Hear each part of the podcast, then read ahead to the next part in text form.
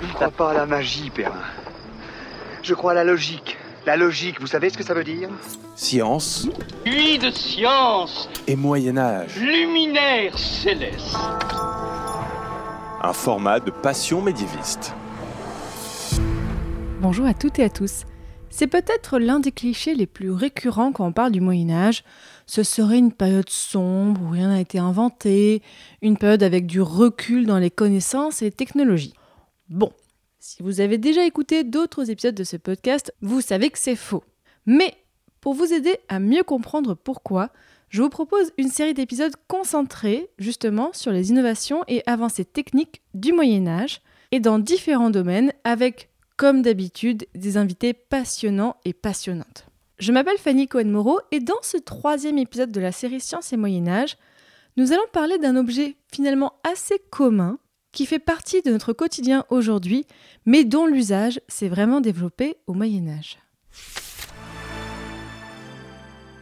Dans une série sur les sciences au Moyen Âge, on pourrait être étonné de voir un épisode sur les livres. Et pourtant, on parle souvent dans ce podcast de l'évolution de l'écrit au Moyen Âge, des pratiques de l'écrit, et donc aujourd'hui dans cet épisode, je voulais qu'on s'intéresse plus particulièrement au livre, l'objet mais aussi la pratique sociale d'avoir un livre chez soi.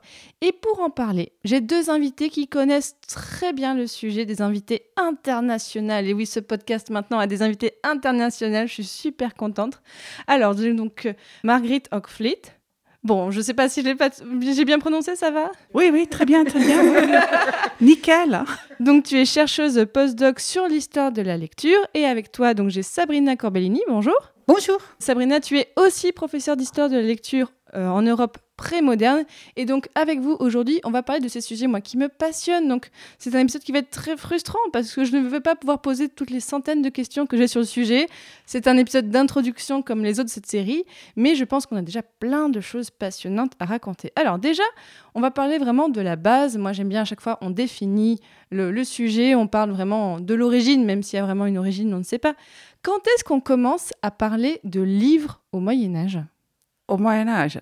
C'est ça un peu le problème parce que le livre existe déjà depuis l'Antiquité. Et un deuxième problème, c'est que ce que nous appelons un livre au Moyen Âge n'avait pas forcément cette forme.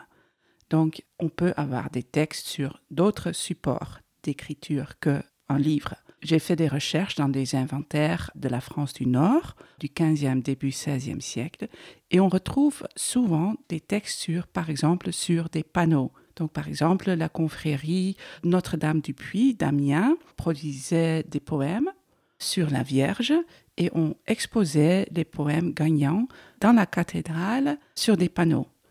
Et on le voit aussi dans des textes de la fin du Moyen Âge où, par exemple, Jean Gerson a dit il faut reproduire mon texte d'instruction religieuse en français. Il faut les mettre sur des panneaux et exposer les textes sur des écoles, sur les hôpitaux, sur Ça, c'est les maisons époque? religieuses. C'est Gerson, c'est fin 14e, début 15e siècle. D'autre part, peut-être on peut dire que pendant l'Antiquité, on n'avait pas vraiment des livres comme on les connaît maintenant. Pendant l'Antiquité euh, grecque romaine, on utilisait plutôt des rouleaux.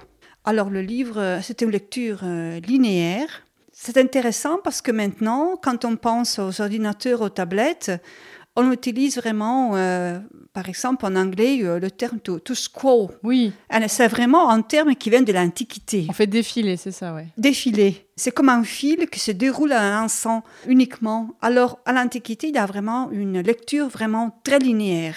L'usage des rouleaux continue euh, au Moyen Âge, mais au cours du premier siècle de notre ère, se développe l'usage de feuilles pliées et cousues dans des cahiers. Et plusieurs cahiers cousus ensemble, munis d'une reliure faite en bois ou en, cuir, forment le livre comme on le connaît maintenant.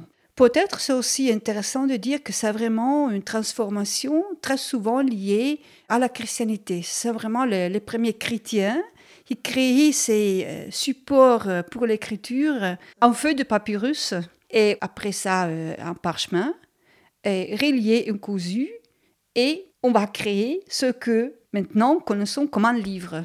On peut dire que le livre est vraiment une transformation aussi technologique, un commencement du Moyen Âge. Et le même le mot livre, quand est-ce qu'on commence à l'utiliser? En fait, le mot pour cet objet avec des feuilles cousues est codex.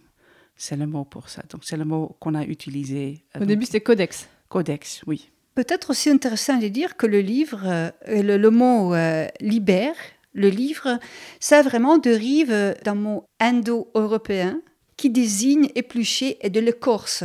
Ah. Alors si on pense euh, au terme écorce, on considère euh, ce que Marit a raconté au commencement, et c'est vraiment euh, le, le, bois, l'écriture aussi sur d'autres matériaux que le parchemin ou le papier.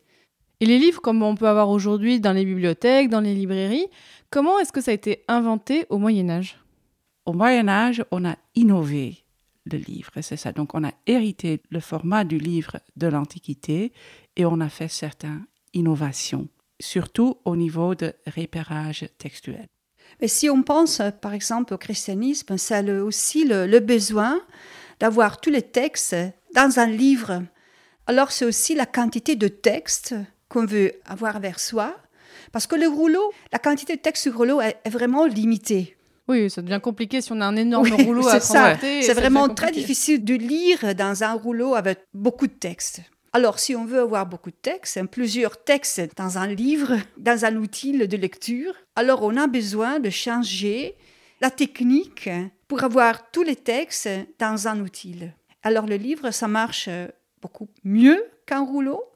Aussi parce que, comme Marie a expliqué, c'est beaucoup plus simple de repérer des parties du texte que dans un rouleau. Mais l'innovation au Moyen Âge, en ce qui concerne le livre, ce sont des instruments de retrouver le texte exact qu'on veut. Donc par exemple, c'est quoi? C'est des tables des matières, c'est des outils en marge, ou alors on, on voit dans le texte peut-être des, des, petits éléments de couleur pour repérer certaines parties? Il y a plusieurs éléments, et ça c'est donc l'innovation du Moyen Âge. On a un gros livre devant soi.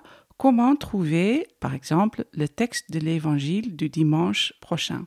Il y a d'abord euh, ce qu'on appelle euh, l'architecture de la page.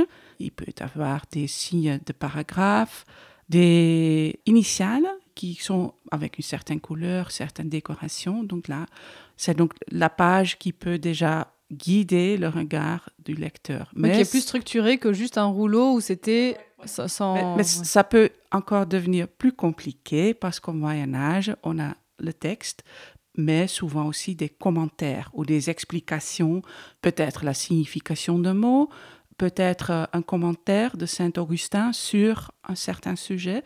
Donc on crée des pages avec plusieurs sortes d'écriture qui permettent de voir ce qui est le texte principal, ce qui est commentaire et ce qui est commentaire sur commentaire. Et en haut de la page, on met des titres du chapitre.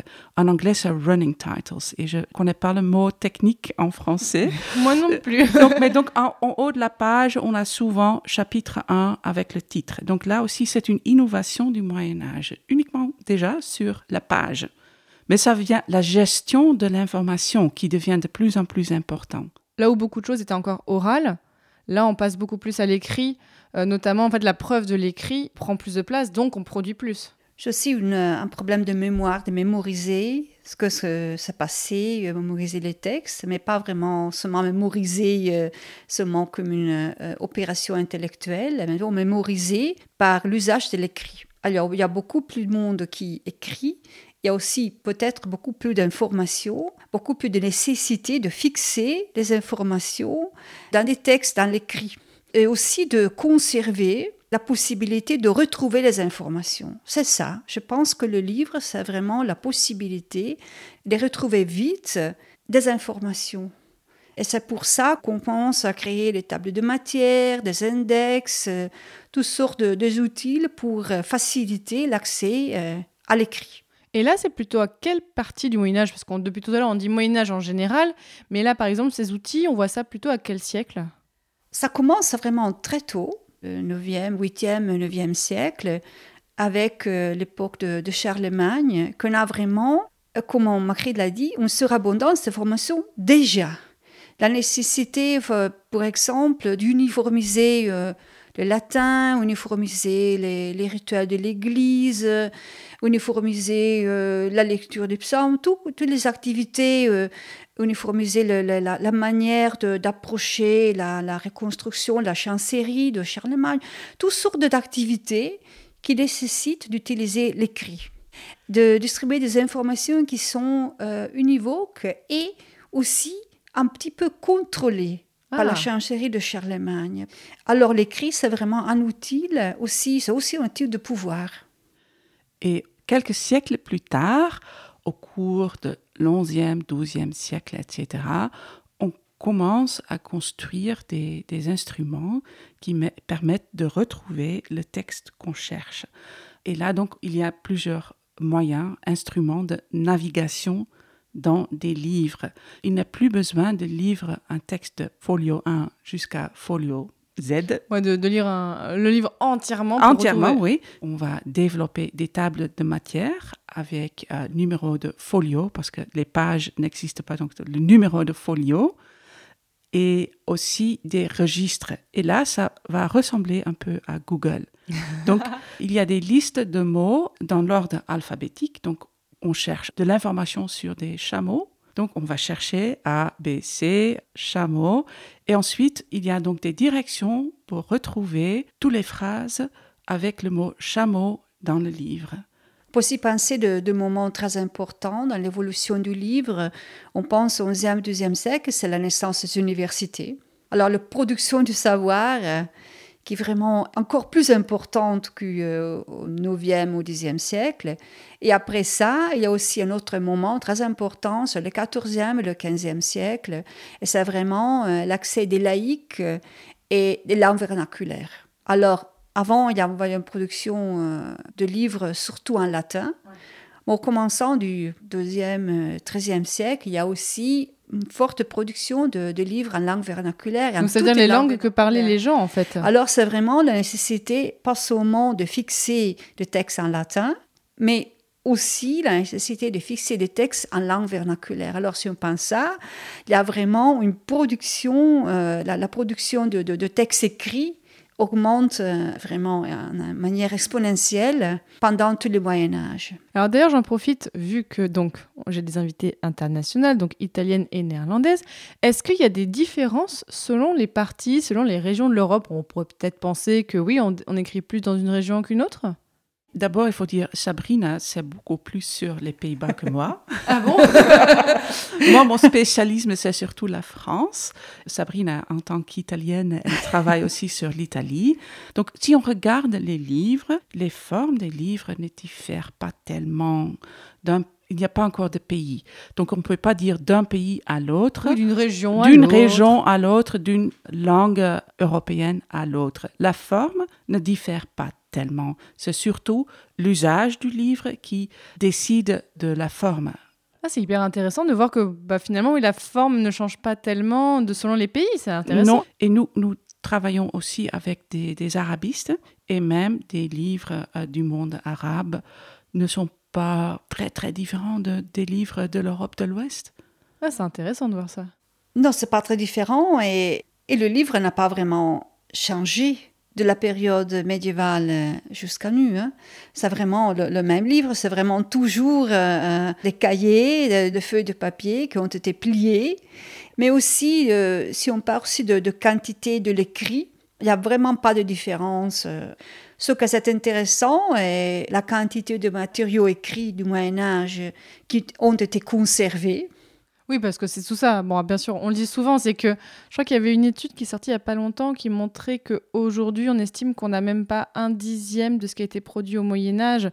Ce qui, moi, à chaque fois, me donne un vertige incroyable de dire qu'on a très peu conservé. C'est vrai. Et aussi, c'est aussi une tradition de l'étude euh, des livres écrits. Par exemple, en Italie, il y a vraiment une tradition qui va très loin sur l'écriture ordinaire et l'écriture de quotidien, beaucoup plus, euh, par exemple, qu'aux Pays-Bas. Oui, là, en Italie, si quelqu'un veut étudier l'Italie, mais il y a tellement de choses à étudier, ça ne manque pas. Vraiment trop. Mais alors, comment est-ce que se développe la pratique sociale, vraiment, d'avoir des livres chez soi? On a les livres qui sont produits pour les religieux, on a les livres qui sont produits pour les côtés ordinaires, pour la gestion, mais pour les personnes qui n'étaient pas religieuses, pour les laïcs, Comment est-ce que se développe le fait d'avoir un livre chez soi? Déjà depuis l'Antiquité. Ah, Et même à l'époque carolingienne, mais c'est là Sabrina qui, qui en sait plus que moi. Comme Marguerite a dit, les laïcs, le livre, c'est toujours euh, une histoire commune. Alors, dans l'imagination populaire, ce sont surtout les moines euh, dans les abbés qui ont copié les livres au Moyen Âge. Bah, c'est vrai, les abbés euh, carolingiennes ont joué un rôle, un rôle très important dans l'écriture et non sur la conservation de l'écrit, parce qu'ils avaient vraiment des bibliothèques très très importantes. Et quand les humanistes au XVe siècle vont chercher des textes classiques, ils iront dans les abbayes carolingiennes pour chercher des textes classiques. Ça, c'est vraiment très important. Mais aussi, déjà dans l'époque euh, carolingienne, il y a beaucoup de laïcs qui pratiquent l'écrit. Et c'est normal. C'est ça parce que la vie continue aussi au dehors de- des abbayes. Alors, il y a un exemple très, très fameux, très important du- d'une femme, femme noble de la noblesse euh, franchique. Elle a- ça s'appelait Douda, Oui, j'ai fait un épisode sur Oui. Dioda. Elle est super, Yeah. elle est super. qui a laissé un livre d'éducation euh, pour son fils. Et le livre, elle avait- l'avait écrit elle-même. Et c'est très intéressant de penser quels euh, sujets qui sont décrits dans le livre de Doua, parce que c'est vraiment la lecture des psaumes pour les laïcs, pour son fils. Mais c'est aussi, par exemple, la mathématique, l'importance nombre, c'est l'éducation euh, morale. Et c'était déjà au, au 8e et 9e siècle que Dieu a vraiment été active et sentait la nécessité d'écrire un livre pour son fils. Oui, j'avais fait un épisode sur elle. Je mettrai le lien en description de l'épisode sur Dioda, sur sa, sur sa vie, effectivement, sur ce côté mère et qui a écrit pour son fils. Très important aussi penser qu'au XIIe XIIIe siècle, l'écriture du livre devient aussi euh, un- une profession. Alors ici, par exemple, à Paris, il y a de libraires professionnels, de copistes euh, professionnels qui travaillent, qui ont un atelier dans la ville, qui copient de- des livres pour les autres, pour les vendre, euh, et des enlumineurs, de- de- de- des écrivains. Il y a vraiment un- une activité professionnelle Qui n'est pas que réservé aux, aux religieux. Qui non, est- c'est- vraiment pour, le- pour les gens qui, qui habitent dans la ville. Mais oui, il faut quand même des certains moyens pour acheter ça, quand même. Bah, pas toujours, ça dépend des livres. Alors vraiment, les livres qui sont conservés maintenant et aussi les livres qui sont étudiés maintenant, c'est surtout des livres euh, illuminés. On pense les grandes Bibles, euh, on, pense euh, aux livres d'heures, euh, on pense vraiment euh, aux livres euh, des rois de France. Mais il y avait aussi des livres euh, sans enluminure, des livres très simples qui étaient beaucoup moins chers que les grands euh, manuscrits, les fameux manuscrits fameux, qui sont maintenant dans les, dans les bibliothèques, mais qui fonctionnaient dans un espace euh, privé et domestique. Mais tu dis effectivement que ça, ce genre d'ouvrage a moins été conservé jusqu'à aujourd'hui. C'est pour ça qu'on peut moins les étudier? surtout moins conservé et moins étudié, c'est moins intéressant parce que vraiment le livre est très souvent étudié aussi par des étudiants de l'histoire de l'art. Vraiment, le, livre, c'est vraiment un objet artistique. Mais nous, dans, notre recherche, on va chercher les livres du quotidien.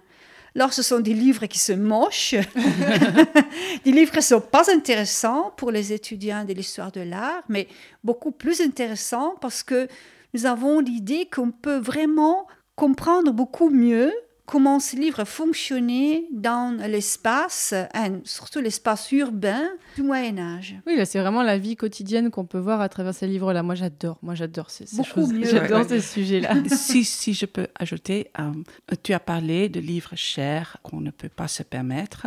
En partie, c'est vrai, mais les livres sont aussi très liés au Moyen Âge à un comportement éthique et charitable.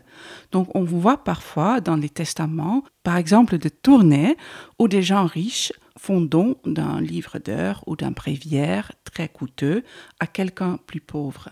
Il y a les testaments où, où- où les femmes bourgeoises riches donnent leur livre d'heures ou un bréviaire à une amie qui est pauvre, qui est aussi décrit comme pauvre. Donc même si on est pauvre, on peut avoir des livres coûteux. Donc là, c'est une partie de la question. Donc il y a des, des livres meilleur marché, des livres bon marché, mais on peut aussi produire chez soi des livres faits maison.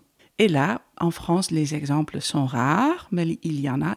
On a conservé beaucoup plus de ce genre de livres en Italie. Et moi, je pense que c'est un problème de conservation en France, que les livres enluminés, euh, riches, provenant de la noblesse, ont eu beaucoup plus de chances de survivre que les livres humbles, euh, moches. Oui, parce qu'on voit qu'en fait, notamment à l'époque moderne, donc juste après le Moyen Âge, il y a eu un vrai désintérêt pour tout ce qui a été produit au Moyen Âge. Donc on a beaucoup moins conservé, on a réutilisé, parce que je crois que même encore aujourd'hui, parfois, dans les couvertures ou dans les reliures de l'époque moderne, on trouve parfois des choses, mais, mais c'est médiéval en fait Ouais, ça. ouais, Donc il y a eu, là en fait, ce qu'on a aujourd'hui, il faut bien penser, on le dit souvent dans ce podcast, mais c'est vraiment hyper important, c'est ce qu'on a conservé, c'est ce qui a été conservé. Donc en fait, il y a beaucoup de choses qui nous échappent.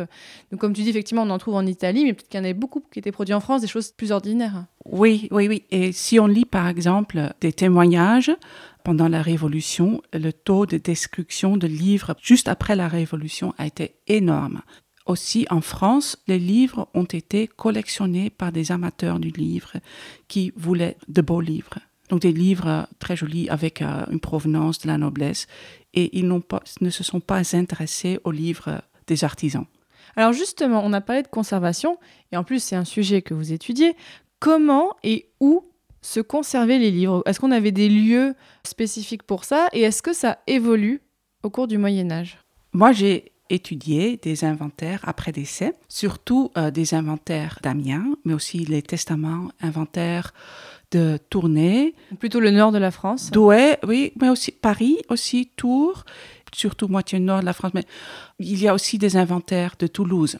Mais moitié sud de la France ne diffère pas forcément du nord. Là aussi, ça peut être un lieu commun. Concernant les endroits où se trouvent les livres, j'ai fait des recherches concernant les, des artisans vivant dans les villes de France et on voit en fait au XVe siècle les livres partout. Et on le dit parfois dans les inventaires. Donc il y a des beaux livres, mais ah oui, il y a encore 15 livres qui se trouvent euh, dispersés dans la maison. Donc c'est un objet banal d'abord, tout d'abord. C'est un objet qui traîne parfois. Donc ce ne sont pas des objets vénérés, mais ce sont des objets d'usage de tous les jours. On a souvent des livres dans un coffre, dans la chambre, au premier étage. Là, c'est pour protéger, pour une lecture personnelle, privée, peut-être dévotion, mysticisme. Mais on trouve aussi des livres au rez-de-chaussée dans des pièces de maison qui sont connectées au dehors. Donc, qui sont visibles à partir de la rue. Et là, on voit aussi qu'on a des livres liés dans des, un contexte lié au travail manuel. On a aussi travaillé et pendant les pauses, on a lu peut-être l'évangile, une histoire de saint, faire des prières dans un livre d'heures. Donc, le livre est parfois un objet précieux, mais le livre est aussi un objet d'usage qu'on trouve vraiment partout et pas du tout privé, mais très lié à l'extérieur. En même temps, on voit aussi la naissance d'espaces privilégiés pour les livres. Parce que le, le, le 14e, le 15e siècle, aussi la période de la naissance des bibliothèques publiques, au moins ce qu'on appelle semi-publiques, sont des bibliothèques qui sont personnelles, mais aussi ouvertes, par exemple, à la famille, aux membres de la confrérie, ou des gens qui euh, habitent dans, la même ville. Par exemple, euh, aux Pays-Bas et, et, en Italie, il y a des sources qui nous rappellent que des gens voulaient vraiment ouvrir une bibliothèque. Alors, ils achetaient des, des livres ou ils commençaient à copier des livres eux-mêmes et qui vraiment parlent très clairement de construire une bibliothèque ouverte aux amis. Alors, on ne sait vraiment pas toujours ce que ça signifie, les amis, mais on pense à une sorte de, groupe informel de personnes qui euh, ont accès euh, aux livres. Par exemple, nous, on a, nous a étudié le, le, les confréries aux Pays-Bas, en France, en Italie, et on voit beaucoup de confréries avaient une bibliothèque. Et c'était une bibliothèque qu'on appelle publique, publique ouverte aux membres de la confrérie. Et vraiment, les livres étaient des livres enchaînés. C'est vraiment euh, drôle parce qu'on pense aux livres enchaînés on pense toujours euh, que la couture n'est pas ouverte.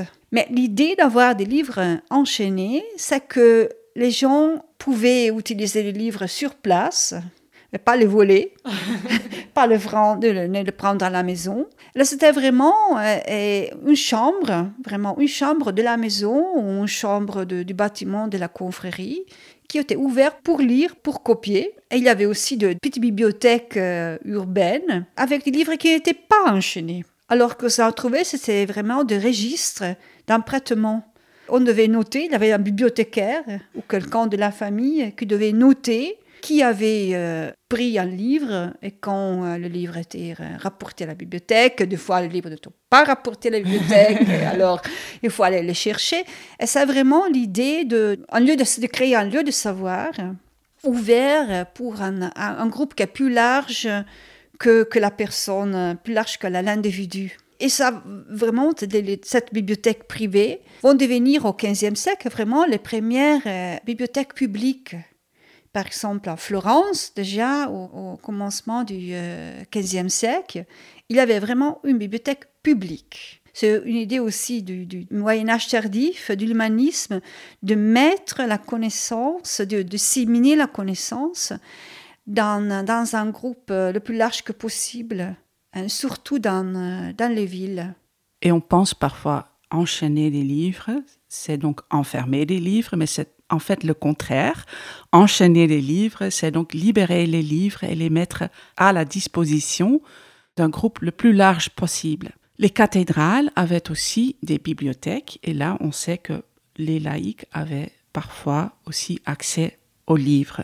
Par exemple, à Tours, il y a des instructions dans les livres. Par exemple, je suis à la cathédrale de Tours, ce qui implique qu'il faut le, dire aux usagers, c'est pas un livre personnel, c'est un livre qui appartient à la cathédrale et que le livre peut se trouver ailleurs que à la cathédrale. Oui, comme on voit aujourd'hui quand on emprunte un livre à la bibliothèque où il y a écrit bah, appartient à telle bibliothèque, bah là c'est la même chose. Oui. Tout à fait, tout à fait. Et c'est donc euh, très dans l'esprit du Moyen Âge. Je pense que Geneviève Azenor, elle a écrit que c'est une mentalité très ouverte au prêt. Dès que tu as un livre au Moyen Âge, surtout un livre religieux, tu es censé partager le contenu avec le plus grand nombre de personnes. Et euh, donc c'est écrit dans les livres, c'est un, péché si tu as des connaissances religieuses, par exemple de l'Évangile, et si tu ne le partages pas avec ton voisin. Avec, donc c'est un péché de ne pas le faire. Donc c'est l'éthique du livre. Et on nous demande souvent, même les collègues euh, universitaires, mais tout le monde était illettré au Moyen Âge. Comment ça se fait? Et là, nous, on dit toujours, il faut vraiment faire un effort de ne rien savoir de la culture textuelle au XIVe, XVe siècle de toute façon. Il y a des livres partout, dans les maisons. Donc même si on ne peut pas se permettre un livre soi-même, on est entouré de livres chez les voisins, mais aussi dans l'église paroissiale, dans les cimetières, il y a des livres enchaînés, dans la cathédrale, il y a des livres enchaînés. Et, là, tu parles plutôt d'un contexte urbain. Oui. Pas pour le contexte rural. Ah, ça dépend. Ça parce dépend. aussi, euh, il y a beaucoup moins de sources sur le contexte rural. Mais par exemple, en Italie, ah, vous l'avez déjà dit, tu l'as déjà dit, hein, il y a des, des, livres partout et il y a beaucoup de sources. On sait de petites euh, bibliothèques euh, aussi dans les églises rurales, mais aussi des petites bibliothèques chez de, fermiers, peut-être les fermiers les plus, riches, mais aussi vraiment des livres vraiment partout. Il n'y avait pas de place sans texte, pas de place sans livre euh, au Moyen Âge. Les gens n'étaient pas illettrés. Il y avait des écoles. C'était aussi une partie de l'éducation religieuse. L'éducation religieuse aussi une éducation textuelle. Alors c'est déjà, déjà du XIIIe siècle qu'on a des écoles urbaines qui souvent sont gratuites. Alors c'est vraiment c'est pas l'université, mais ce sont vraiment les premiers rudiments de lire et écrire. Alors, dans nos recherches, nous avons euh, vu que le nombre de, lecteurs était vraiment très très haut, surtout à la fin du Moyen Âge. Et on ne pourrait pas même comprendre le succès de l'imprimerie sans un nombre vraiment très haut de lecteurs. parce que les manuscrits euh, sont copiés euh, en à la fois. C'est une euh, activité individuelle, mais quand on décide de- de- d'imprimer un livre, on va l'imprimer pour un marché. On a be- besoin de gens qui vont lire, qui ont envie d'investir de l'argent pour acheter des livres. Et sans lecteur, on n'a pas de livre, on n'a certainement pas d'im- d'imprimerie. Merci énormément. Alors vraiment, c'est très frustrant parce que j'aimerais vous poser encore plein de questions. Mais merci beaucoup, vraiment, hum, c'était passionnant. Je mettrai sur le site, de toute façon, comme d'habitude, il y aura un article qui accompagne cet épisode. Je mettrai des liens pour aller plus loin, je mettrai des liens pour renvoyer vers vos travaux et vos recherches. Merci énormément d'avoir pris le temps de parler avec moi et d'avoir répondu à mes questions. Et puis bonne, bonne continuation. Merci beaucoup. Et dans le prochain épisode de cette série Sciences et Moyen Âge, on parlera de la médecine au Moyen Âge.